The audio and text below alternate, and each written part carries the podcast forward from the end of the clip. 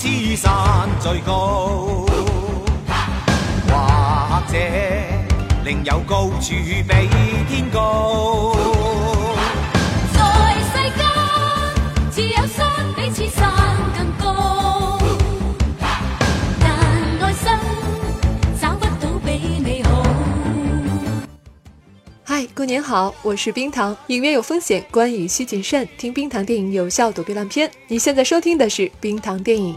上期节目是贺岁档电影，其中呢大年初一上映的有三部，不知道你最后看了哪一部？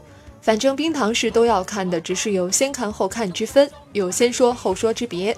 先要说的呢，就是周星驰导演的《美人鱼》，这可不是为了还谁的电影票。如果一个成过名的导演混到那一步，就太可怜了，那不叫情怀，那叫吃老本，那叫晚节不保。贺岁档另一个拍到第三部的电影就是这种。我们看电影看的是喜不喜欢这个故事，喜欢就叫好，不喜欢就喝倒彩。每个买票入场的观众都有这个权利。值不值得去电影院看这部电影？我的答案是肯定的，当然值得。有植入广告，有时候显得有点突兀，选角呢也明显考虑了演员的话题度，这些我们都可以接受。的前提是什么？是电影好不好看？美人鱼是好看的，因为我喜欢它的价值观。虽然开头入戏有点慢，当然你可以说这就是部商业电影，价值观主流点儿不稀奇。可美人鱼的价值观、爱情观早就不是当今社会的主流了，好吗？主流是什么？不用我说，相信大家也都知道。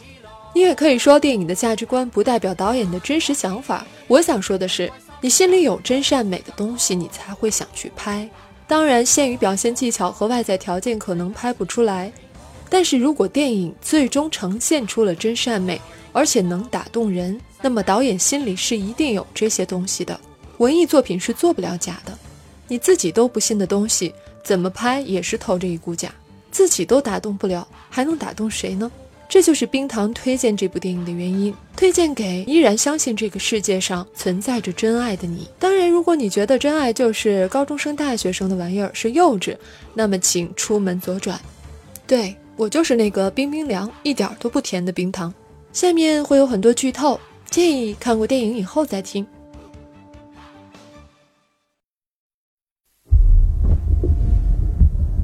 在远古时代，人鱼和人类本应和平共处，谁知道他们越进步就越暴力。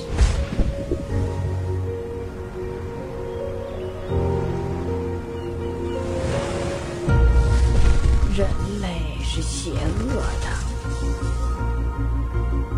这个世界上还有什么比钱更重要？你是谁？你的目的是什么？我刘某什么大风大浪没见过？今天就凭你跟我斗？来啊！这整个海湾都是我的。这整片海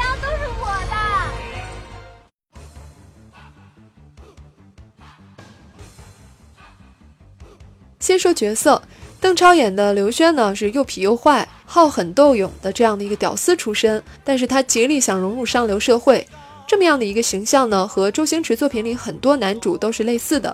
邓超呢也基本都表现出来了。林允的珊珊呢是个单纯到有点二的形象，作为唯一进入人类社会的人鱼，人鱼族对他寄予了厚望，觉得他很了解人类，其实根本不是这么回事儿。他在那么一种情况下呢，给男主留了电话，竟然还相信对方会打来，这也是周星驰电影里面一直存在的一种形象，就是把对方的敷衍当做承诺的一种傻瓜吧，可爱的傻瓜。我特别感谢的是周星驰没给珊珊来个灰姑娘变公主的戏码，那种真挺没劲的。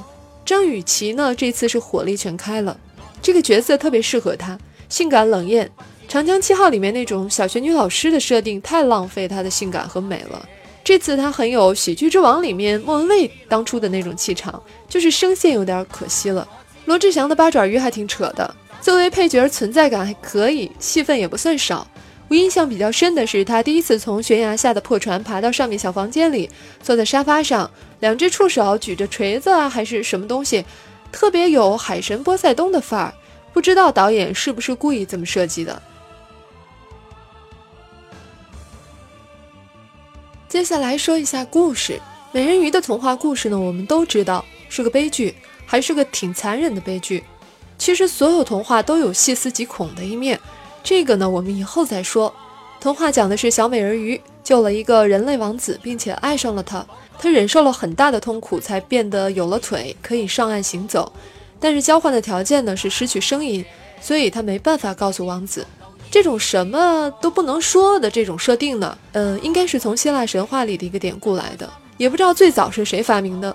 简直就是虐恋文的始祖。那么，既然他不能说出来，我就是救你的姑娘啊，结果王子就要和别人结婚。本来人鱼的姐妹们呢，帮他找到了一个把腿变回鱼尾的办法，但是需要杀掉王子。美人鱼最终是选择回到海里，变成了泡沫。这什么鬼童话呀？简直就不是给孩子看的故事，好吗？如果你有孩子，一定别给他们看。这是童话吗？全是深深的悲伤和深深的绝望啊！这个故事没入选个什么人类文学界十大悲剧之类的，真是太委屈安徒生了。如果说美人鱼是一个符号，那么这个符号代表的是爱和牺牲。我想不止一个孩子像我小时候一样，想过要是小美人鱼可以和他爱的人在一起就好了。周星驰帮我们实现了这个愿望。这个故事里面呢，男主本来是个坏人，他有个臭气相投的女友兰，两个人特别有共同语言。都是一切向前看的土豪，都唯利是图，都是互相利用对方达到自己的目的。眼熟不眼熟啊？其实为了一套房子恋爱和为了一个两亿美元的海湾恋爱没什么值得不同。其实这就是现在的主流价值观。很多人会觉得没什么呀，这不挺好的吗？可既然是互相利用，难免要多掂量下身价。你爸妈有多少家底，我家有多大生意什么的。人家兰姐还嫌男主是屌丝出身太老土呢，这男主就不干了。我豪宅也有，海湾也有，豪车名酒，莺莺燕燕，哪样配置比你这个富二代差了？说我是屌丝是吧？我还就屌丝给你看了。然后呢，咱们的人鱼珊珊就登场了，除了一个穷到掉底儿的房子，什么都没有的女屌丝。本来呢，她是为了报仇来杀男主的，可是善良的他本着治病救人的宗旨。还先趁着吃烧鸡的功夫，给男主做了一个提升环保意识的思想工作，可是都白搭了。因为这会儿男主脑子里想的是，这妹子可真特别啊，一百万买单的支票说烧就烧了，这么缺心眼儿的妹子，我再也遇不上第二个了。送妹子回家的时候，正想上演霸道总裁爱上你，结果画风突转，导演不光忘了打柔光，还把气氛弄得阴森森的。悬崖上的小房子里还埋伏着一众刀斧手，仿佛突然就穿越到了李安的色戒。这时候塔台的灯光扫过来，灯光下这部戏最好看的一个桥段上演了。这里面有女特务，有老油条，有小女孩，有大男孩，有色诱，有挽救，有不忍，有心动，有裸露却一点都不色情，色调那么冷那么暗，刀斧手的武器寒光闪闪，可是我们心里却一点没觉得冷，反而觉得很暖。这种冰冷和温暖的强烈碰撞，是周星驰最擅长的一种。比如在《大话西游》结尾里，朱茵在城头上抱着和至尊宝长得一模一样的男人，望着孙悟空的背影说：“你看，那个人好像一条狗。”再比如说，国产《零零七》里面，阿七在袁咏仪的瞄准镜下唱《李香兰》，表白心迹的时候。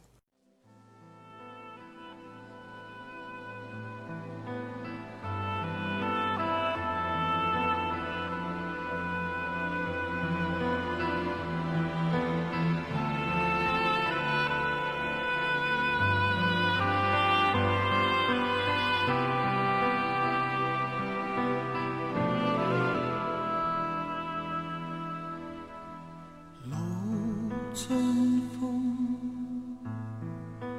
我心因何老春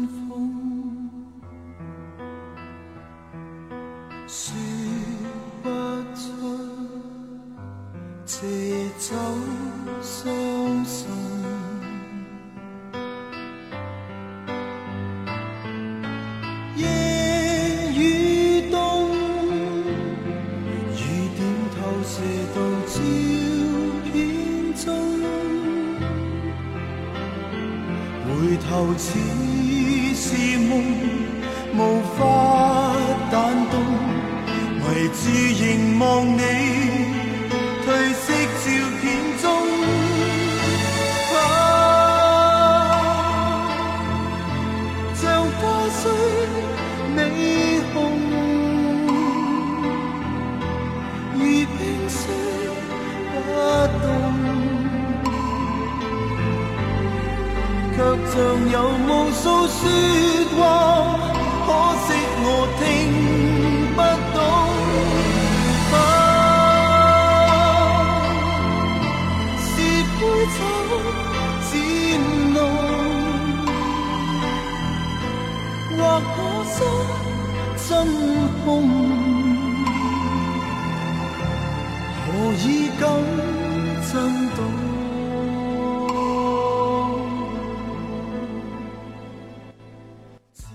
段具体的我都没说，希望你们亲眼去看，看看周星驰的功力。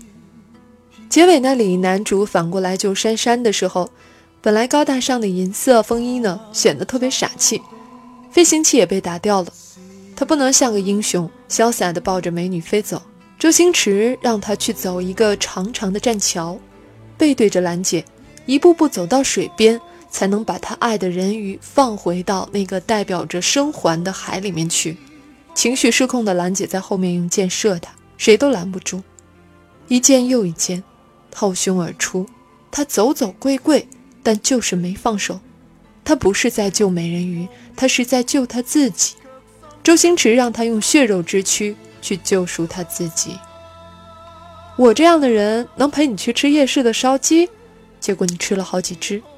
我这样的人能陪你去坐那么二的飞船，但是你去了，还坐了碰碰车。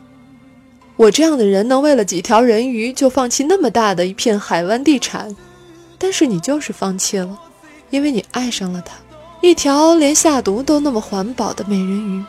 他要是死了，你一辈子安不了心。如果你只能再活一分钟，你就想这么看着他直到死。世间也许还有更高的山可爬，还有更多的钱可赚，可是你懒得去赚了，因为你心里满满的，再也不覺得空了。問世間是否知山最高？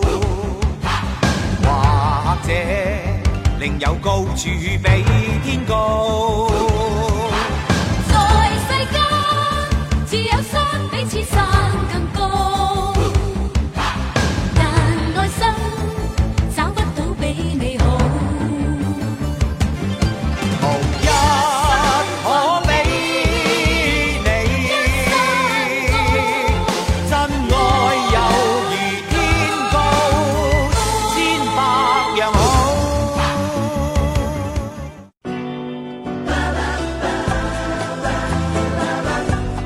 言或投稿，请关注微博、微信公号“冰糖电影”。